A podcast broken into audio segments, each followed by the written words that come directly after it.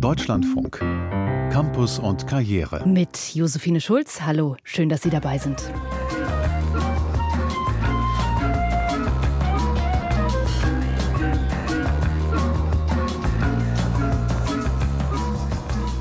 Im Physikunterricht mit der Virtual Reality Brille ins All fliegen, die Hausaufgabe noch schnell in der Hofpause von ChatGPT schreiben lassen. Im Politikunterricht trifft man sich vielleicht mit Schülern anderer Länder im Metaverse zur Simulation einer UN-Generalversammlung. Und für den Französischunterricht, da muss man Buch und Übungsheft gar nicht mehr mitschleppen, sondern man lernt das Ganze spielerisch in einer App. Die Digitalisierung macht vieles möglich, ganz neue Unterrichtsformen. Und wie viele Möglichkeiten es gibt, das kann man schon die ganze ganze Woche auf der Didakta sehen, der größten europäischen Bildungsmesse in Stuttgart. Digitalisierung ist da ein Kernthema von der frühkindlichen Bildung bis zur Berufsbildung. Wir wollen uns heute auf den Bereich Schule konzentrieren, aber weil das natürlich immer noch so ein riesiges Thema ist mit so vielen Aspekten von den politischen Rahmenbedingungen über die Finanzierung, die digitale Infrastruktur, den Datenschutz und so weiter, müssen wir ein bisschen versuchen, uns zu fokussieren. Und zwar soll es vor allem gehen um den Einsatz digitaler Technologien im Unterricht. Unterricht und deren didaktischer Nutzen. Also was ist eigentlich der Mehrwert dieser ganzen Programme, Geräte und Apps? Lernen Schüler dadurch wirklich mehr? Lernen sie motivierter? Wie verändert sich der Unterricht dadurch und wie verändert sich auch die Rolle des Lehrers oder der Lehrerin? Und an welcher Stelle muss man vielleicht auch sagen, hier brauchen wir eine Grenze, ein Stoppschild für digitale Technologien, weil die Risiken größer sind als der Nutzen. Sie können sich sehr gerne an unserer Diskussion beteiligen, indem Sie uns anrufen unter 00800 44 4464 4464 oder Sie schreiben uns eine Mail an campus.deutschlandfunk.de. Und wenn Sie in der Sendung mitsprechen wollen, dann bitte auch die Telefonnummer dazu schreiben, damit wir Sie dann gegebenenfalls zurückrufen können. Digitale Technologien in Schule und Unterricht, das ist unser Thema heute. Auf der Didakta kann man sich da eine ganze Reihe Inspirationen holen. Und von dort berichtet schon die ganze Woche unser Korrespondent Thomas Wagner. Und er kann uns jetzt im Rückblick auf die Woche einen kleinen Einblick geben. Thomas, es gibt ja unglaublich viele Präsentationen und Veranstaltungen zu digitalen Produkten für den Unterricht, für das ganze organisatorische, administrative an der Schule. Konntest du in diesem ganzen Bereich Digitalisierung Schwerpunkte ausmachen? Naja, also einen Schwerpunkt habe ich bei der beruflichen Bildung entdeckt, denn wie dort künstliche Intelligenz in das Unterrichtsszenario implementiert wird, das hat mich schon beeindruckt. Man sieht dort virtuelle Fabriken, aber zum Beispiel auch virtuelle Kaufhäuser, wo zum Beispiel ein Auszubildender oder eine Auszubildende die Aufgabe bekommt, dieses Kaufhaus zu führen oder an verantwortlicher Stelle äh, da etwas zu machen.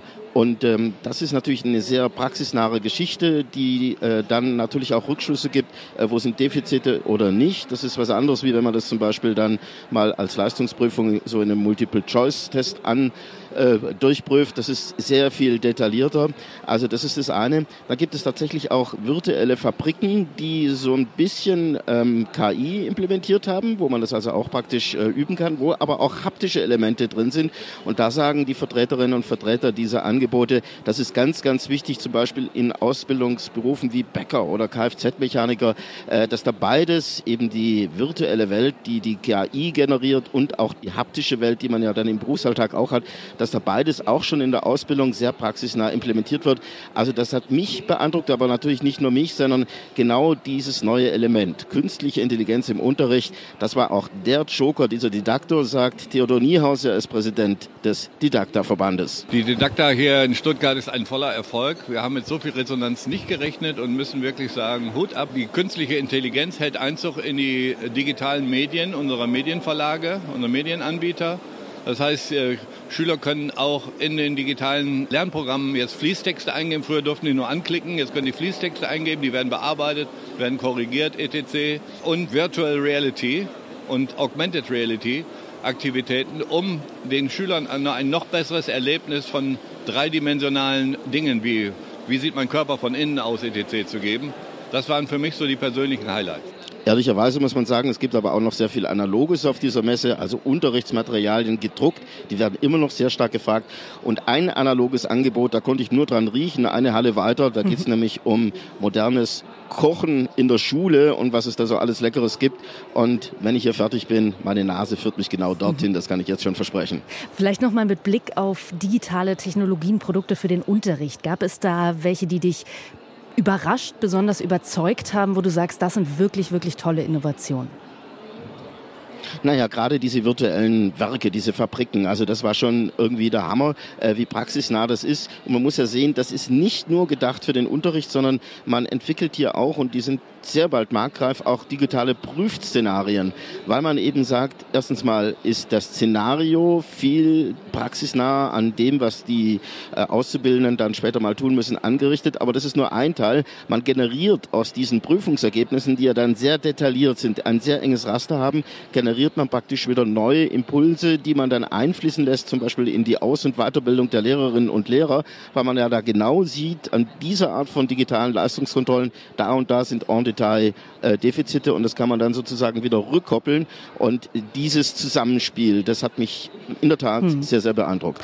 Es gibt ja auf der Messe, auf der Didakta auch immer viele Diskussionsrunden, viele Panel. Was waren da die Themen, die besonders intensiv und vielleicht auch ein Stück weit kontrovers diskutiert wurden? Also wurde da die Digitalisierung auch an einigen Stellen doch kritisch hinterfragt?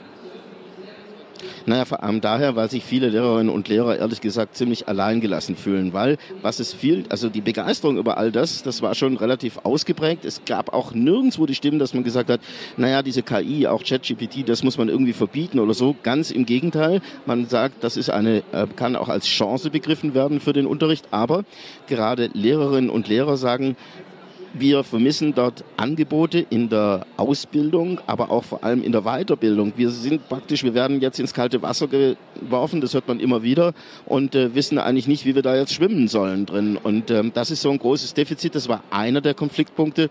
Und der zweite Konfliktpunkt, der dreht sich natürlich um das, was immer in der Bildung äh, im Hintergrund die größte Rolle spielt, nämlich ums Geld.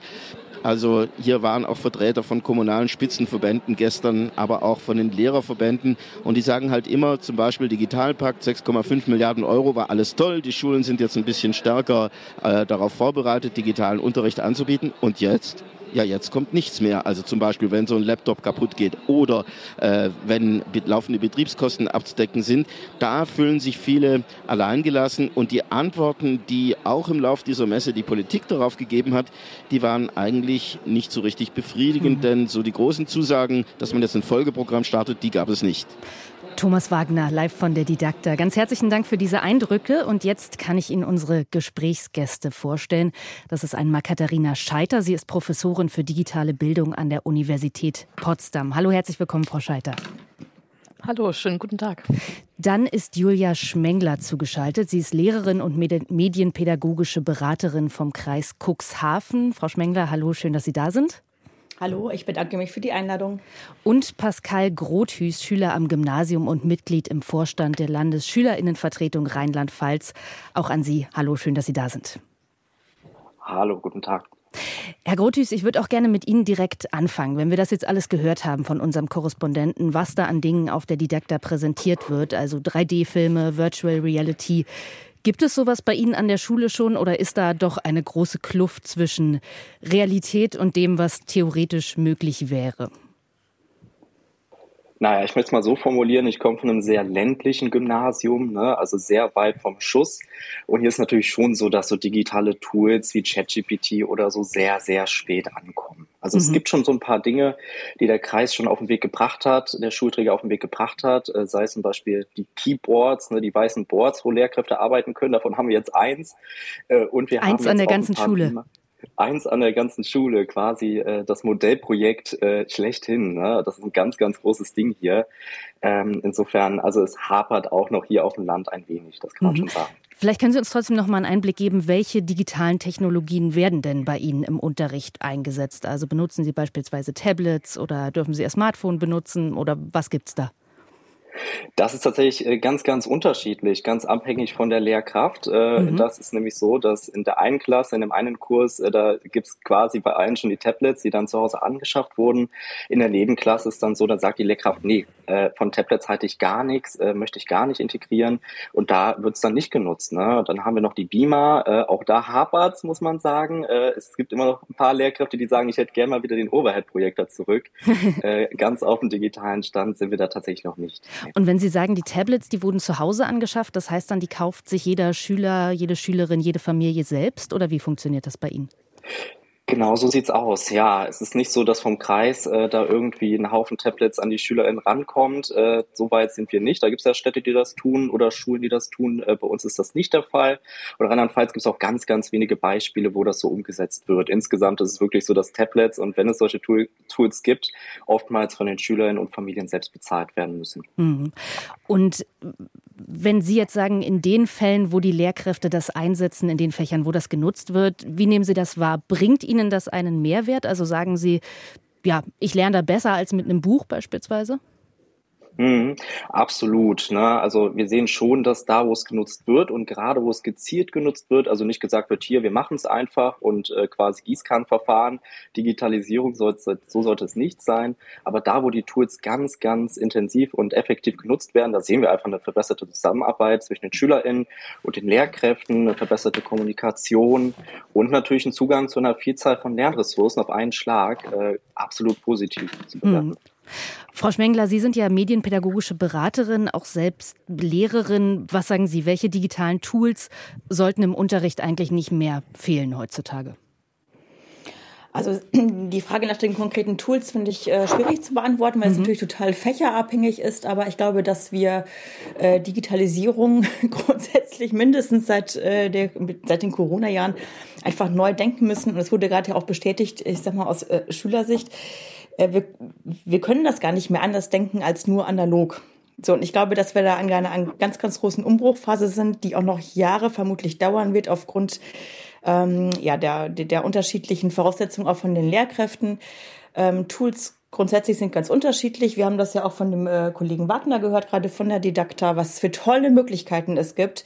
Ich glaube, wir müssen weg von dem ich sag mal, eher traditionellen Lernmodulen. Wir haben das Schulbuch, das klassische, wir schlagen jetzt mal das Buch auf und äh, nehmen die Aufgaben aus dem Schulbuch, die ja auch gut durchdacht sind. Also das äh, Schulbuch an sich soll jetzt auch nicht verteufelt werden, aber da sind wir jetzt wirklich über den Punkt hinweg.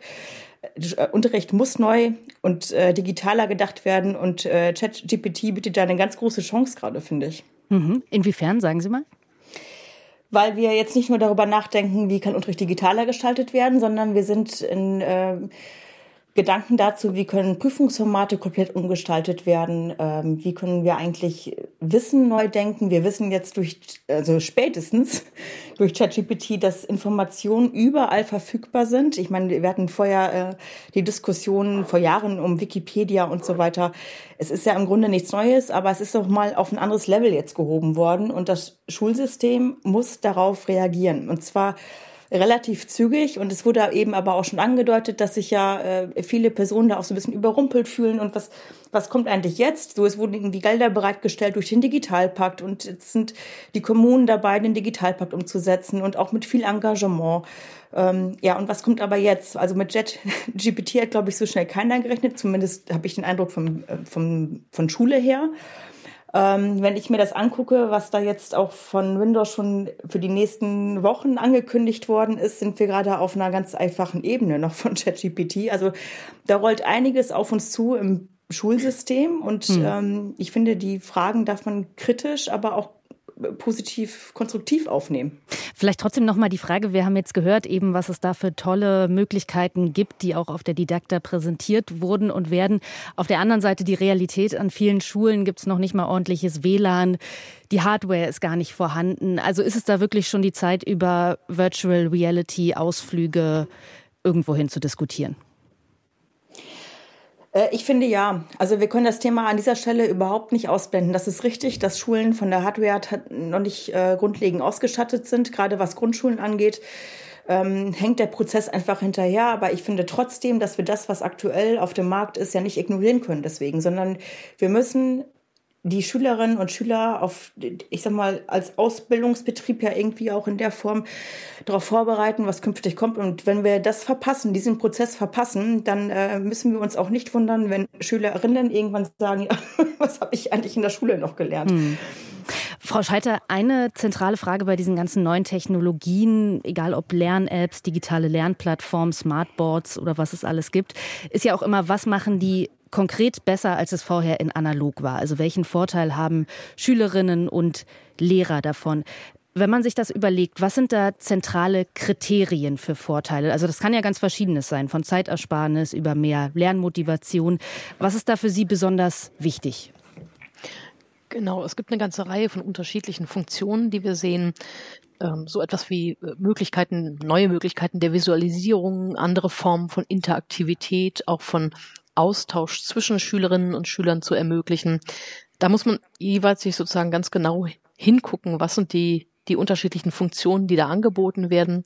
Was wir tatsächlich sehen in vielen ähm, Studien, die zu den Themen vorliegen, dass es grundsätzlich positive Wirkungen auf den Lernerfolg bei den Schülerinnen und Schülern gibt, auch auf Motivation. Wir sehen aber auch, dass sozusagen die Variabilität, die Unterschiedlichkeit der Ergebnisse doch sehr, sehr hoch ist. Das heißt, es gibt immer wieder Studien, die zeigen positive Effekte, aber auch äh, Studien, die negative Effekte zeigen. Äh, und das weist nochmal darauf hin, dass es ganz stark darauf ankommt, gar nicht so sehr auf das konkrete Tool, und das haben wir eben auch schon gehört, sondern auf die Frage des gezielten Einsatzes. Wie wird es eigentlich mhm. genau genutzt? Und nur dann kommt es eigentlich auch, wenn es sinnvoll und zielgerichtet genutzt wird, ähm, zu einem Lernerfolg. Hätten Sie Und, da vielleicht mal eins, zwei mhm. Beispiele, damit man es ein bisschen konkret hat? Genau, also zum Beispiel bei ähm, dem Lernen mit Animationen, mit Bewegbildern kann man das eigentlich sehr, sehr schön zeigen. Ähm, hier hat es anfangs äh, Versuche gegeben, immer sozusagen pauschal zu sagen, Animationen bringen gegenüber statischen Bildern ähm, einen Lernerfolg. Und war dann relativ enttäuscht, als die Ergebnisse zeigten, na, so überzeugend ist das eigentlich gar nicht. Die Effekte sind eher klein, sie sind sehr variabel. Und dann hat sich eine Arbeitsgruppe äh, mal den, die Mühe gemacht und hat sich mal angeguckt, was wird da eigentlich genau als Lernerfolg gemessen. Hm. Und das sind sehr, sehr unterschiedliche Dinge. Und dann kam raus, äh, in bestimmten Studien spielte das Verstehen von Dynamik, äh, von Veränderung über die Zeit überhaupt keine Rolle für den Lernerfolg. Das heißt, da wurde etwas Statisches vermittelt das aber mit Hilfe einer Animation.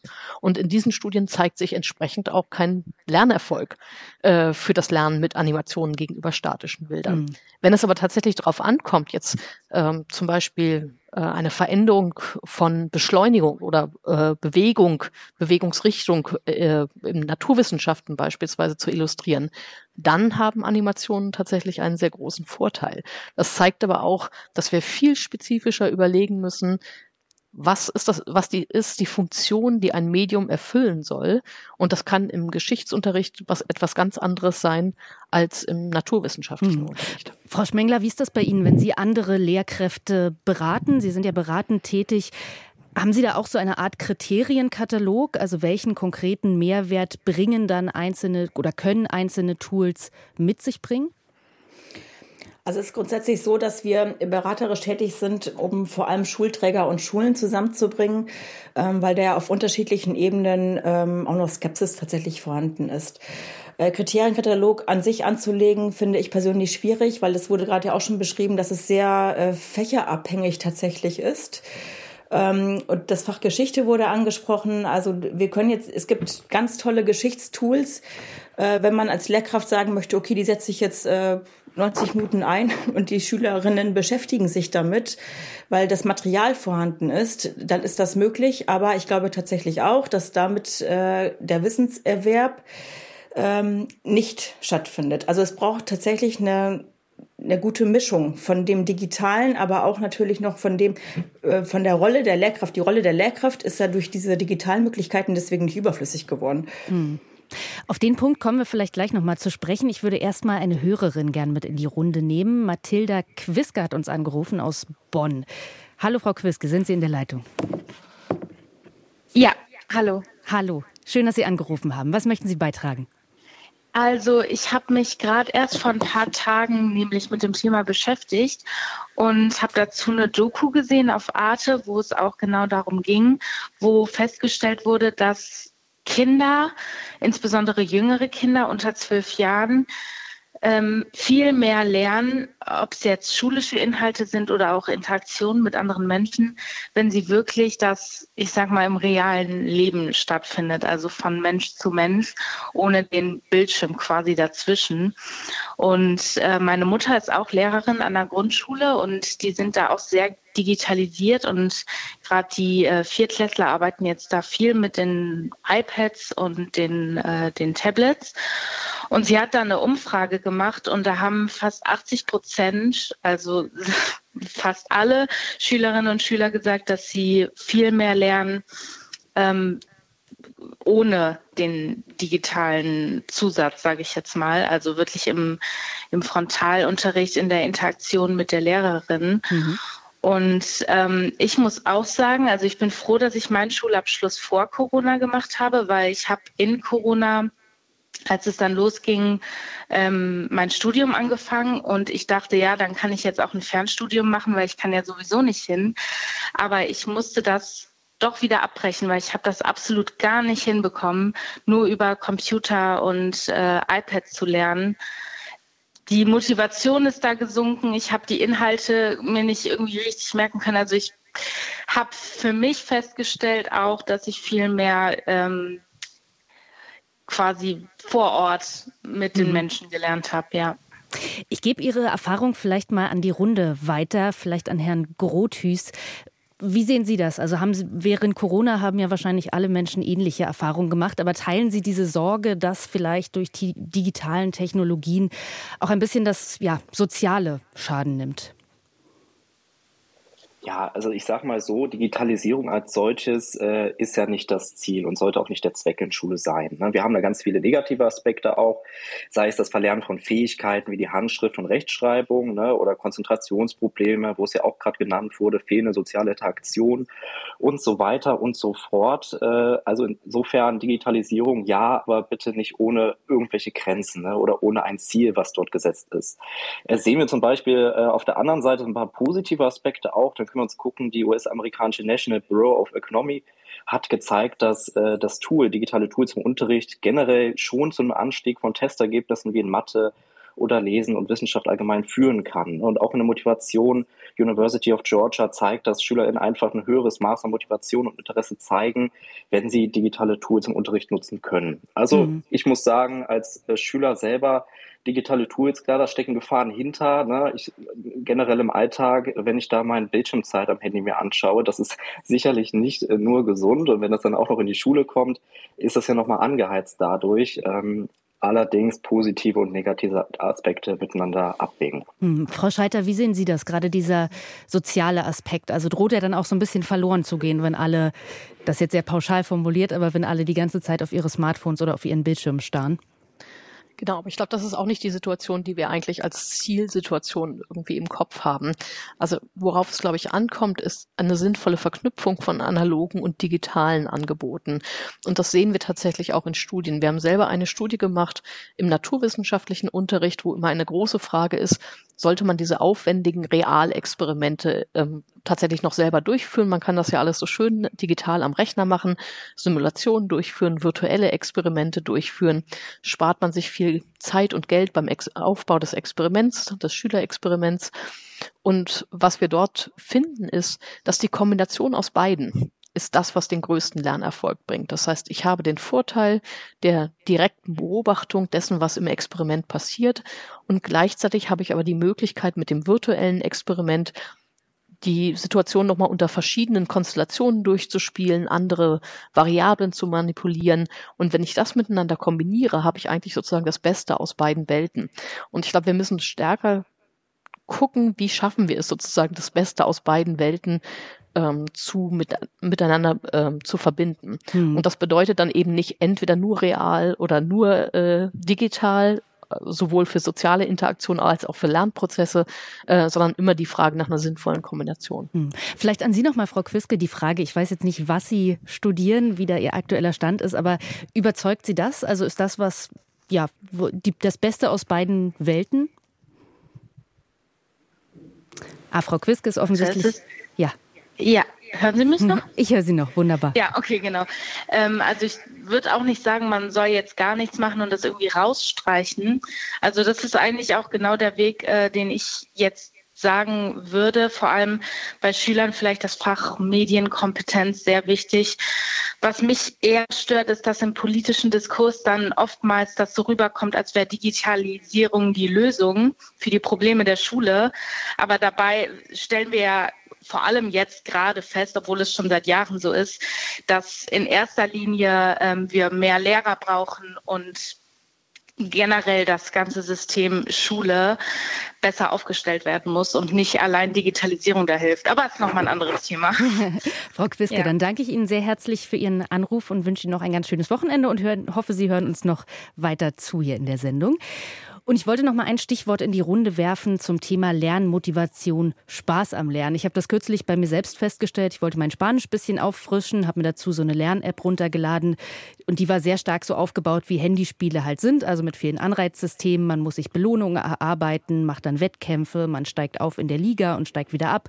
Und je nachdem, wie viele Stunden am Tag man das macht, desto mehr Belohnung kriegt man. Und ich bin dann davon auch so ein bisschen süchtig geworden und habe mich gefragt, ist sowas gut für den Unterricht, weil auf der einen Seite das bringt Spaß, man bleibt total am Ball, auf der anderen Seite eben man hängt wieder Stunden, zwei Stunden mehr am Tag vor dem Handy. Frau Schmengler, vielleicht an Sie die Frage. Ja, das ist ein total wichtiger Aspekt. Ähm, die Apps sind mittlerweile ja tatsächlich so aufgebaut, auch für Schule, ähm, ich finde es aber schwierig zu denken, dass Schule in Konkurrenz steht zu den privaten Tools, die es gibt und die auch genutzt werden. Und da muss ich auch mal eine Lanze für die Schule brechen oder für die Lehrkräfte, dass äh, die natürlich von den Bedingungen zu Hause oftmals auch äh, nicht wissen, wie es aussieht. Es gibt Schülerinnen und Schüler, die sind sehr diszipliniert zu Hause und es gibt es welche, die sitzen, die kommen aus der Schule und machen nichts anderes. Und das ist, glaube ich, gerade die Schwierigkeit. Ähm, ich glaube, wir sind uns alle einig, dass Digitalisierung, digitale Tools nicht die Lösung sind für Unterricht, dass wir eine Mischung brauchen von ähm, Beziehungsarbeit, äh, sozialen Tools und so weiter. Aber genau, das ist eben für Lehrkräfte, glaube ich, manchmal auch schwierig einzuschätzen. Was passiert eigentlich zu Hause? Ähm, wie viel Digitalität ist da vorhanden? Es gibt auch immer noch Elternhäuser, ähm, bei denen die Schülerinnen und Schüler nicht auf Geräte zugreifen können. Es ist einfach super divers gerade und ich glaube, wir sind in einem ganz wichtigen Prozess und es wurde angesprochen von Frau Scheiter, es, es gibt nicht das oder das. Wir müssen äh, in diesem Prozess irgendwie die Mischung herausfinden. So was, und dadurch ist die Wissenschaft ja so wichtig. Hm. Ähm, welche Tools sind wirklich eigentlich äh, förderlich fürs Lernen? Hm. Herr Grothüß, an Sie vielleicht die Frage, was, was würde Ihnen sozusagen die Lernmotivation, den Spaß am Lernen steigern? Also wären das auch so, so Handyspiele, über die beispielsweise Sprachen dann spielerisch vermittelt werden? Ja, absolut. Ne? Also interaktive Quiz-Tools, ne, die auf spielerische Weise agieren ne, und das Wissen testen oder auch äh, übersichtliche Visualisierungen, ne? also irgendwelche Organisationstools, die es gibt. Da gibt's ja ganz, ganz viel. Und ich finde schon, und ich habe ja auch einige Lehrkräfte, die es nutzen, dass meine Motivation und auch die Motivation meiner Mitschülerinnen und Mitschüler dadurch schon steigt. Ne? Es ist einfach ein Unterschied, ob man sich selbst da vors Buch setzt, dann Seite 324 aufblättert, Aufgabe 3 erledigt oder ob man das Ganze in einem interaktiven Tool quasi erledigt. Das, das muss man einfach sehen, das sind andere Welten wie gesagt, wenn Sie mich fragen, dann kann ich ganz klar sagen, definitiv digitale Tools schaffen es, den Lernerfolg zu steigern und die Motivation äh, schlechthin definitiv ja. Hm. Weil wir jetzt schon mehrmals gehört haben, dass die Bandbreite der Möglichkeiten der Tools einfach so groß ist und man da schwer verallgemeinern kann. Frau Scheiter, viele Lehrerinnen sind ja wahrscheinlich in diesem ganzen Wust an Möglichkeiten, sage ich mal, auch einfach überfordert, das rauszufinden, was für sie und für ihren Unterricht jetzt genau passend ist, was auch zum Lehrplan passt und was inhaltlich und pädagogisch auch gut ist. Was würden Sie da Lehrkräften empfehlen? Wie sollen die sich da orientieren?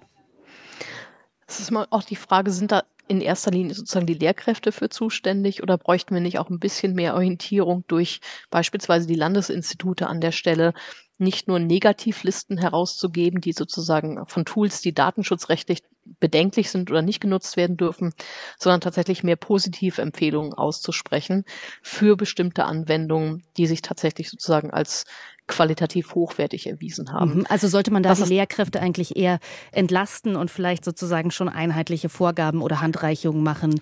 Bitte die vier Programme für Mathe, die sind super. Genau. Ich würde es nicht Vorgaben nennen, weil das schränkt tatsächlich auch ein. Ich glaube, wir müssen auch immer ein bisschen mit im Blick haben, dass natürlich auch die Lehrkräfte ganz, ganz unterschiedlich in ihren Kompetenzen aufgestellt sind. Aber ich hätte gern mehr Orientierungswissen, gerade für diejenigen, die jetzt einsteigen, sich erst auf den Weg machen, dass man dort sagt, wenn ihr mit den Anwendungen arbeitet, dann seid ihr eigentlich ganz gut dabei. Aber gleichzeitig sozusagen denjenigen, die mehr Spielraum haben möchten, auch die Möglichkeit eröffnet, neue Dinge auszuprobieren, Tools zu erproben, neue Wege zu gehen. Ich glaube, das ist auch nochmal etwas ganz Wichtiges, ähm, sich vor Augen zu führen, dass die Lehrkräfte eben doch sehr, sehr mit unterschiedlichen Voraussetzungen momentan an dieses Thema rangehen. Aber mehr Orientierungswissen bräuchte es auf jeden Fall und es bräuchte auch einfach nochmal deutlich mehr qualitätsgesicherte Angebote, gerade für das fachliche Lernen. Mhm. Ähm, ja, Frau sozusagen Schmengler, auch. Genau. Ja. Frau Schmengler gerne oder Frau Scheider, reden Sie noch aus und dann gerne Frau Schmengler. nee, ist in Ordnung.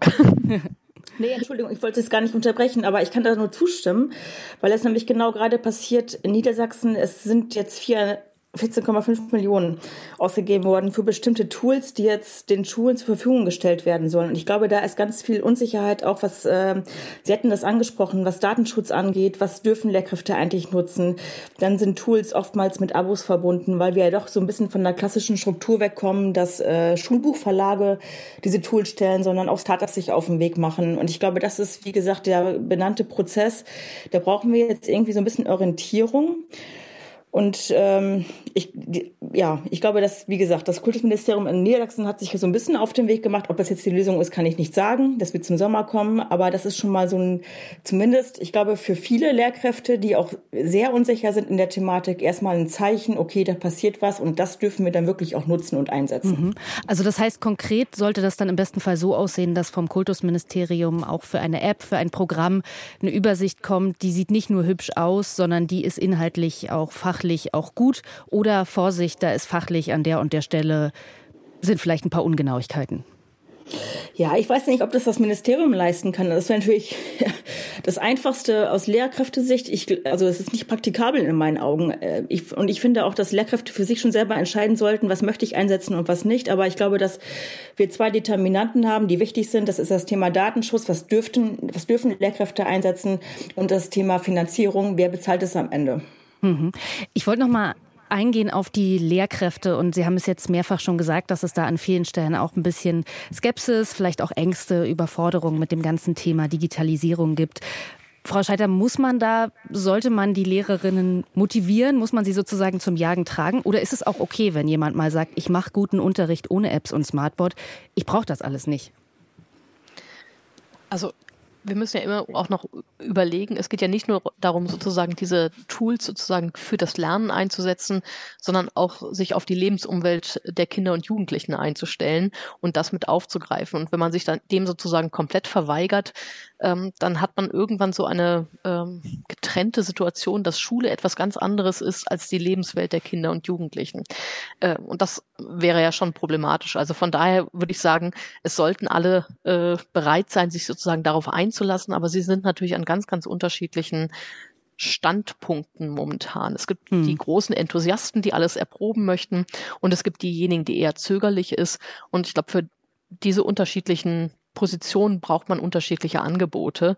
Ähm, und wir wissen tatsächlich, dass dieses Thema Haltung, Motivation, Überzeugung zu digitalen Medien teilweise fast wichtiger ist als die Kompetenzen im Umgang mit digitalen mhm. Medien.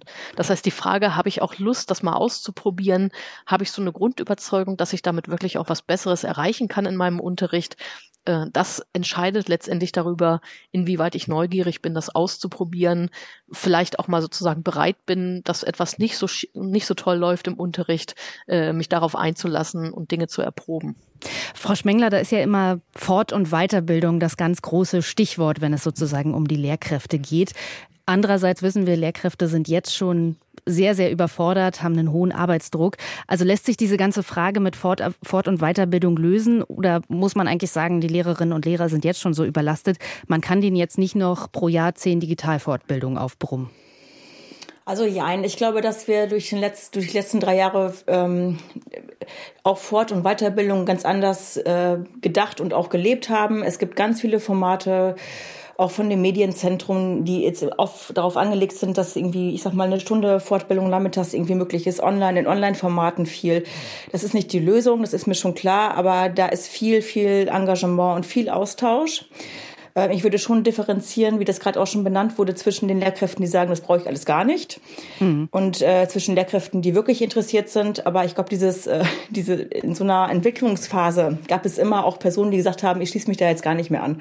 Aus unterschiedlichsten Gründen. Aber ich finde, wir sollten das positiv sehen und motiviert sehen. Und da ist gerade ganz viel Bewegung. Es ist sehr viel äh, Fortbildungsangebot, was wirklich auch angenommen wird. Und gerade jetzt bei, was Themen KI angeht, die Fortbildungsangebote, so kann ich das zumindest aus meinem Bereich sagen, die sind ausgebucht. Hm. Alles klar. Ich würde an der Stelle gerne Frau Böhler mit in die Runde holen. Sie hat uns angerufen und ist in der Leitung. Und sie hat, das habe ich hier gesehen, eine 16-jährige Tochter, also wahrscheinlich auch eine Schülerin. Hallo, Frau Böhler. Ja, hallo. Hallo, schön, dass Sie angerufen haben. Sagen Sie gern Ihren Punkt. Ja, also für mich ist Digitalisierung in der Schule tatsächlich so ein bisschen ein rotes Tuch mhm. mittlerweile. Ähm, gar nicht, weil ich das grundsätzlich ablehne. Ich finde das eigentlich toll. Ich finde die Möglichkeiten auch toll, die sich da bieten. Ähm, vor allem ist es ja auch so, wie eine ihrer Damen auch sagte, es geht ja auch darum, die Kinder und Schüler für das Leben nach der Schule zu ertüchtigen. Und ähm, da wird es immer mehr in Richtung Digitalisierung gehen. Ähm, nur so wie ich das immer mitkriege aus dem Alltag bei uns, ist das Pferd immer irgendwie von hinten aufgezäumt. Also was heißt das? Ähm, ja, das heißt, es gibt dann irgendwelche tollen Sachen, äh, digitalen Sachen, äh, irgendwelche Apps und sonst irgendwas. Und ähm, dann heißt es nicht irgendwie, man darf das Smartphone im Unterricht benutzen, sondern man muss. Mhm. So. Ähm, oder jetzt Lehrer äh, krank, krank, krank, Entfall, Entfall, Entfall in den Stunden. Hm, für den Entfall ist ja diese wunderbare Cloud da, da werden die Aufgaben hochgeladen, dann können die Kinder das da machen. Ja, die sind aber in der Schule. Und dann gibt es da keinen Computer, da gibt es kein Tablet, da gibt es kein WLAN. Das heißt, sie können die Aufgaben dann nur machen mit ihrem privaten Handy und dem privaten Datenvolumen. Und mhm. dann das heißt, rotes, rotes Tuch bedeutet dann für Sie sozusagen auch, dass eigentlich die digitale Infrastruktur gar nicht da ist, um diese ganzen Sachen sozusagen wirklich umzusetzen. Genau. A ist die Infrastruktur nicht da und B eine ihrer ähm, ähm, ich weiß leider die Namen nicht mehr so genau, hat es schon gesagt, es ist sehr divers, sowohl was die Lehrerschaft anbetrifft im Umgang damit, genauso wie aber auch die Schüler. Und irgendwie wird immer davon ausgegangen, das sind Digital Natives, die können das alles. Aber dem ist überhaupt nicht so. Also jetzt äh, saß meine Tochter da und hat sich die ganze Zeit YouTube-Videos angeguckt, um irgendwas mit Word zu machen, wie man das jetzt formatiert, weil sie das in der Schule nicht hatte und dann aber als Vorgabe hatte natürlich für eine Facharbeit. Mhm. Ich gebe das mal in die Runde, vielleicht an Frau Scheiter. Die Frage auch, das ist ja auch die Frage der, der digitalen Kompetenzen. Also wenn dann gedacht wird, okay, die, die jungen Menschen, die sind alle schon Digital Natives, dann fehlt es ja offensichtlich an der grundlegenden Vermittlung von digitalen Kompetenzen. Richtig. Ja. Genau, das sehen wir tatsächlich auch, also selbst bei Studierenden ja immer noch, bei denen man jetzt auch denken würde, die haben ja schon ein paar Jahre äh, Arbeiten mit digitalen Geräten hinter sich. Ähm, es fehlt häufig noch an ganz grundlegenden Dingen äh, und man darf nicht den Rückschluss machen, nur weil die sozusagen sich ähm, sehr stark in zum Beispiel sozialen Medien äh, engagieren und diese nutzen, äh, dass sie dementsprechend auch mit digitalen Medien zielgerichtet arbeiten können, selbstreguliert lernen können ähm, und sozusagen kritisch reflektiert mit Medien umgehen können. Mhm. Das sind Dinge, die müssen systematisch in Schulen mit vermittelt werden. Und das würd, machen wir eigentlich immer noch etwas zu wenig. Ich würde gerne noch mal ganz kurz den, gerne den Eindruck von Herrn Grothüß dazu hören, bevor wir eine kurze Musikpause machen. Herr Grothüß, ist das, ähm, ist das eine falsche Annahme, dass alle Menschen in ihrem Alter eigentlich Digital Natives sind? Und ja, müsste da vielleicht mehr an digitalen Grundkenntnissen auch in der Schule vermittelt werden? Ja, absolut. Ne? Nur weil ein Jugendlicher äh, viel Zeit am Handy verbringt, heißt das nicht, dass er digitale Kompetenzen hat. Ne? Sei es Internetgrundlagen, wie geht man mit dem Internet sicher und gut um, wie kann man mit Quellen agieren oder wie agiert man in der Online-Kommunikation, der Punkt Fake News, aber jetzt natürlich auch der Punkt KI. Äh, nur weil wir da viel Zeit mit verbringen, äh, das heißt nicht, dass wir das auch alle irgendwie damit umgehen können. Insofern, auch wir Schüler brauchen da ganz viel Know-how äh, und viele Kompetenzen noch, hm. die uns fehlen. Ähm, das, das ist einfach ein Ding, das stimmt.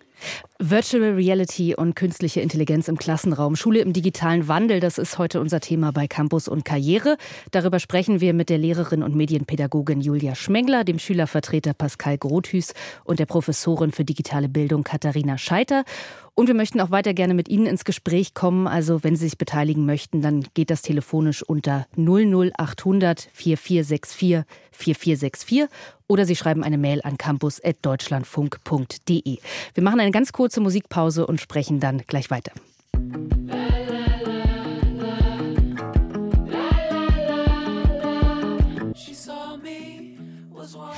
Wie muss, wie kann sich Schule und Unterricht im Zuge der Digitalisierung verändern? Das ist heute unser Thema bei Campus und Karriere. Ich nenne noch einmal die Möglichkeit, wie Sie sich beteiligen können. Telefonisch unter 00800 4464 4464 oder per Mail an campus.deutschlandfunk.de. Und ein Thema, was am Anfang der Sendung schon mehrmals kurz angesprochen wurde, Chat-GPT, künstliche Intelligenz. Das hat für viel Furore gesorgt in den letzten Wochen und Monaten, gerade mit Blick auf die Bildung. Herr Grothüß, Sie haben sich ja als Landesschülerinnenvertretung auch Gedanken gemacht zu Chat-GPT. Was ist Ihre Position dazu? Ja, wir haben uns überlegt, äh, jetzt ist ChatGPT da, ne, kam quasi aus dem Nichts und plötzlich hat es eine Reichweite von über Millionen. Ne, hunderte Millionen haben das Tool benutzt in kürzester Zeit und davon auch ganz viele SchülerInnen in den deutschen Schulen. Und das hat dazu geführt, dass wir eine Situation hatten, dass ganz viele Hausaufgaben, aber auch in den Universitäten Hausarbeiten plötzlich auch mit diesem Tool bearbeitet wurden. Und das hat uns vor die Situation gestellt, dass Lehrkräfte gar nicht mehr wirklich unterscheiden können, äh, was stammt jetzt von ChatGPT, was stammt von der Schülerin oder dem Schüler. Und deswegen haben wir uns dazu entschieden, eine Forderung zu formulieren, die ging jetzt etwas polemisch, durch zu sagen, wir schaffen die Hausaufgaben ab, äh, wir müssen neue Modelle schaffen, die sich auch an den äh, Gang der Zeit orientieren. Mhm. Aber eben, wenn Sie sagen, neue Modelle schaffen, also muss man dann Hausaufgaben direkt abschaffen? Man könnte ja auch einfach sagen, ChatGPT zwingt dazu, die Formate anzupassen, indem man nicht mehr sagt, wir sammeln jetzt die Hausaufgaben als Text ein, sondern, weiß ich nicht, vielleicht zwei Leute müssen mündlich eine Diskussion zu dem Thema führen, um zu zeigen, dass sie sich mit den Inhalten wirklich auseinandergesetzt haben. Beispielsweise, ja, das könnte zum Beispiel ein Modell sein, was für die Zukunft ist. Ähm, es darf halt nicht mehr sein, irgendwie, es werden Hausaufgaben bearbeitet, die werden eingesammelt und die werden bewertet. So, bums. Das ist ein ganz äh, herkömmliches Modell in ganz, ganz vielen Schulen. Äh, das ist nicht mehr zeitgemäß. Das passt nicht mehr zum Gang der Zeit. Beispielsweise, dass man hingeht und man macht so eine Diskussion, äh, wie Sie gerade erwähnt haben, das könnte ein Modell sein, aber natürlich auch ähm, mehr vermehrt in Referate reinzugehen äh, oder mehr vermehrt in leider auch äh, mündliche Leistungsabfragen reinzugehen. All das äh, ist mit dem Gang der Zeit irgendwie mhm. muss das sein. Aber zu sagen, ChatGPT darf nicht benutzt werden, da sagen Sie, das ist kein gangbarer Weg. Das ist äh, auch unrealistisch.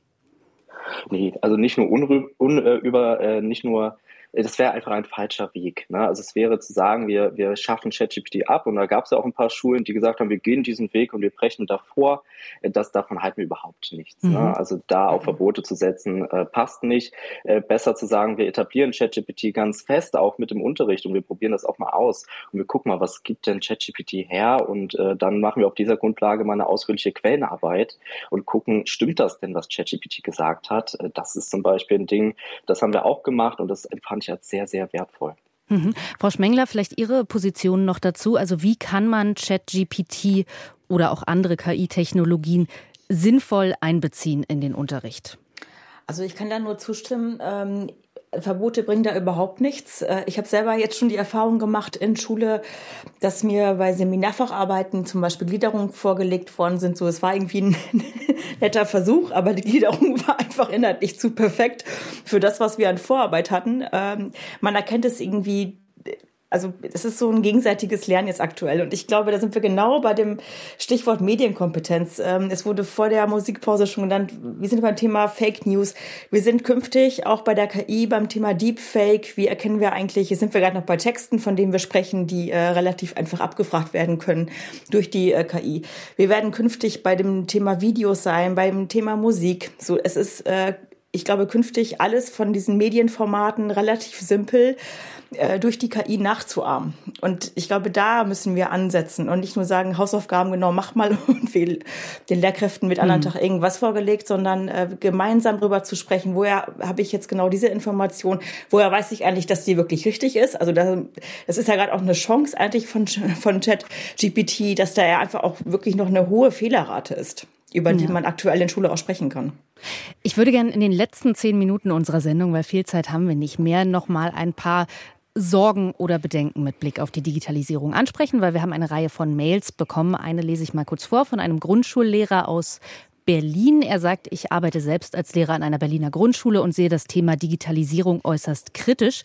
Unbestritten ist, dass SchülerInnen den verantwortungsvollen Umgang mit digitalen Medien lernen müssen. Doch hat gerade die Pandemie gezeigt, dass vor allem das soziale Lernen nicht durch virtuelles digitales Lernen ersetzt werden kann.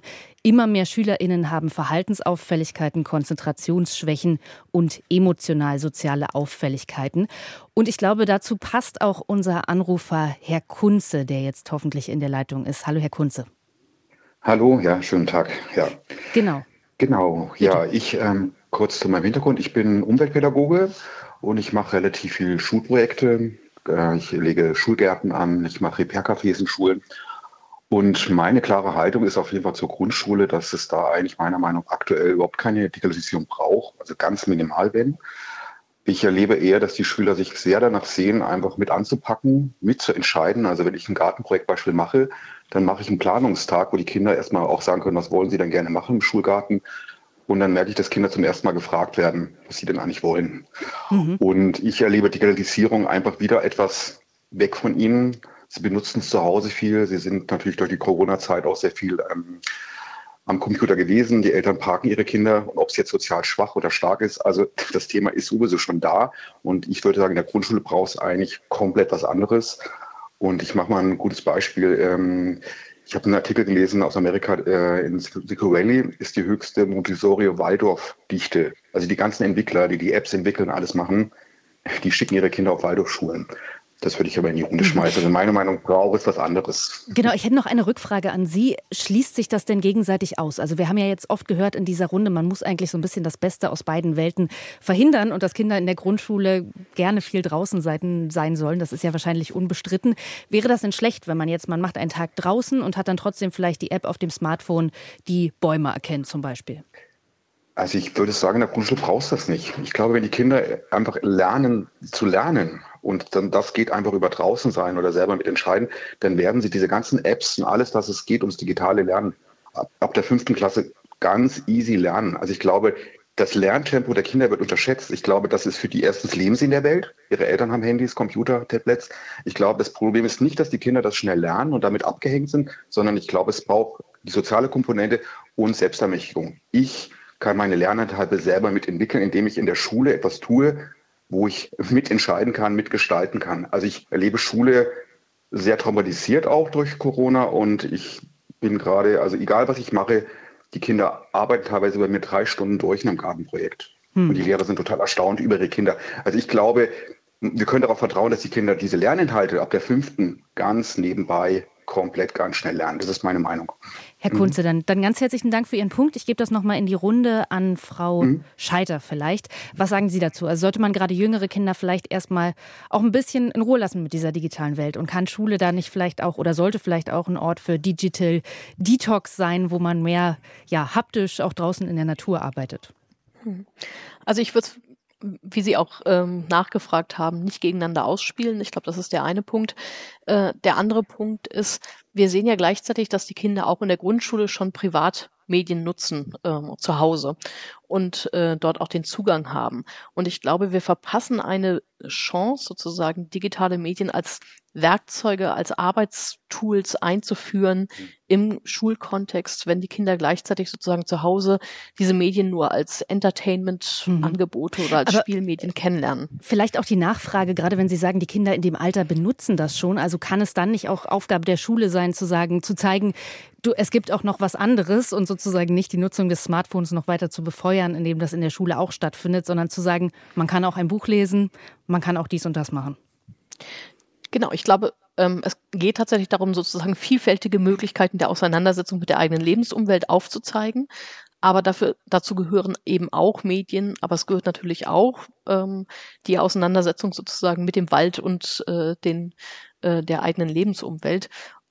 Aber in einer integrierten Art und Weise. Also mhm. ähm, ich halte nichts sozusagen von dieser Detox-Idee, dass man sozusagen Schule digital frei hält, weil man sich dann im Grunde genommen ähm, von dem, was die Kinder sozusagen außerhalb von Schule erleben, vollständig abkoppelt äh, und dann irgendwann sich die Kinder schon auch fragen werden, äh, was hat das sozusagen mit meiner Lebenswelt sozusagen zu Hause zu tun. Mhm. Vielleicht, Frau Schmengler, an Sie auch nochmal die Frage, weil wir tatsächlich relativ viele Mails bekommen haben, die alle eher kritisch auf das Thema gucken und sagen, da gehen auch Fähigkeiten verloren, da, das schadet dem Sozialverhalten. Gerade diese Frage der Fähigkeiten, die dadurch verloren gehen oder bei jungen Kindern dann vielleicht gar nicht, gar nicht so sehr gefördert werden. Also dieses Schreiben mit der Hand oder in Kunst und Musik echte Farben mischen, an echten Instrumenten spielen. Ist das eine berechtigte Sorge, dass da wichtige Erfahrungen und Fähigkeiten ja vielleicht auch ein Stück weit auf der Strecke bleiben? Jetzt sind wir in dem Thema Grundschule. Mhm. Ähm, da muss ich auch sagen, ich kann den Einwand jetzt von dem ähm, Hörer gerade auch total gut nachvollziehen. Also ich finde, das ist also ich bin keine Grundschullehrerin, das möchte ich dazu sagen. Ähm, ich würde auch sagen, so das sehe ich kritisch. Ich finde trotzdem nur einen Aspekt interessant, dass trotzdem äh, Schule als Raum wieder äh, aufgemacht wird für genau solche Sachen. Man kann ja auch mal, also es wurde eben auch gesagt, dass äh, Schülerinnen und Schüler oder Kinder in dem Fall ja zu Hause schon alles mitkriegen. Ähm, also ich finde auf jeden Fall, dass gerade Grundschule ein Raum ist, in dem Sozialverhalten gelernt werden muss, in dem haptisches äh, Lernen passieren muss würde trotzdem noch mal die kritische Rückfrage stellen als Lehrerin, warum wird vorausgesetzt, ähm, dass in Elternhäusern digitales Lernen stattfinden darf, dass Entertainment stattfinden darf, aber Schule dafür analog arbeiten muss. Und ich glaube, wir sind wieder bei dem Punkt, es muss äh, parallel passieren, weil Schule darf auch, was dieses Thema angeht, auch in Grundschule nicht komplett abgekoppelt werden. Hm.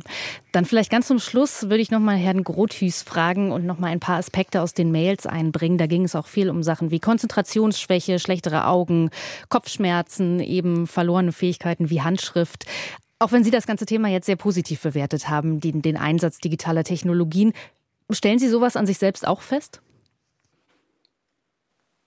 Naja, ich, ich könnte sagen, so Konzentrationsschwierigkeiten oder so, das, das stellt man generell fest. Und wir haben eben den Aspekt Corona noch drin gehabt und äh, jetzt gerade geht es ja wirklich um die ganz, ganz Jungen. Äh, ich würde behaupten, also was eben auch gesagt wurde, ne, Schule darf und, und sollte auf keinen Fall ne, der Lebensrealität der jungen Menschen zu weit entfernt sein. Sonst schaffen wir uns da auch eine Bubble, ne, die da gar nicht so passt. Das sollte auch nicht sein. Und es darf auch nicht heißen, entweder Digitalisierung oder nicht. Ne? Also Digital Detox kann ich mich anschließen, halte ich auch nichts von. Aber gerade bei ganz, ganz Jungen, ne, ich sag mal, meine Grundschulzeit ist jetzt nicht so weit entfernt wie bei den anderen, ne, aber ähm, ich sag mal so, dass das kann auch negativ ausschlagen. Deswegen ganz begrenzt und zielgerichtet, das sollte Digitalisierung sein. Das war dann auch unser Schlusswort für heute. Damit sind wir am Ende unserer Sendung. Wir haben darüber gesprochen, wie digitale Technologien die Schule von morgen prägen werden, wo sie sinnvoll sind und wo es möglicherweise auch Grenzen braucht. Vielen Dank an Sie fürs Zuhören, fürs Mitdiskutieren und natürlich ganz herzlichen Dank an unsere Gäste Pascal Grothüß, Julia Schmengler und Katharina Scheiter. Hat mich sehr gefreut, dass Sie alle dabei waren mit Ihren Perspektiven.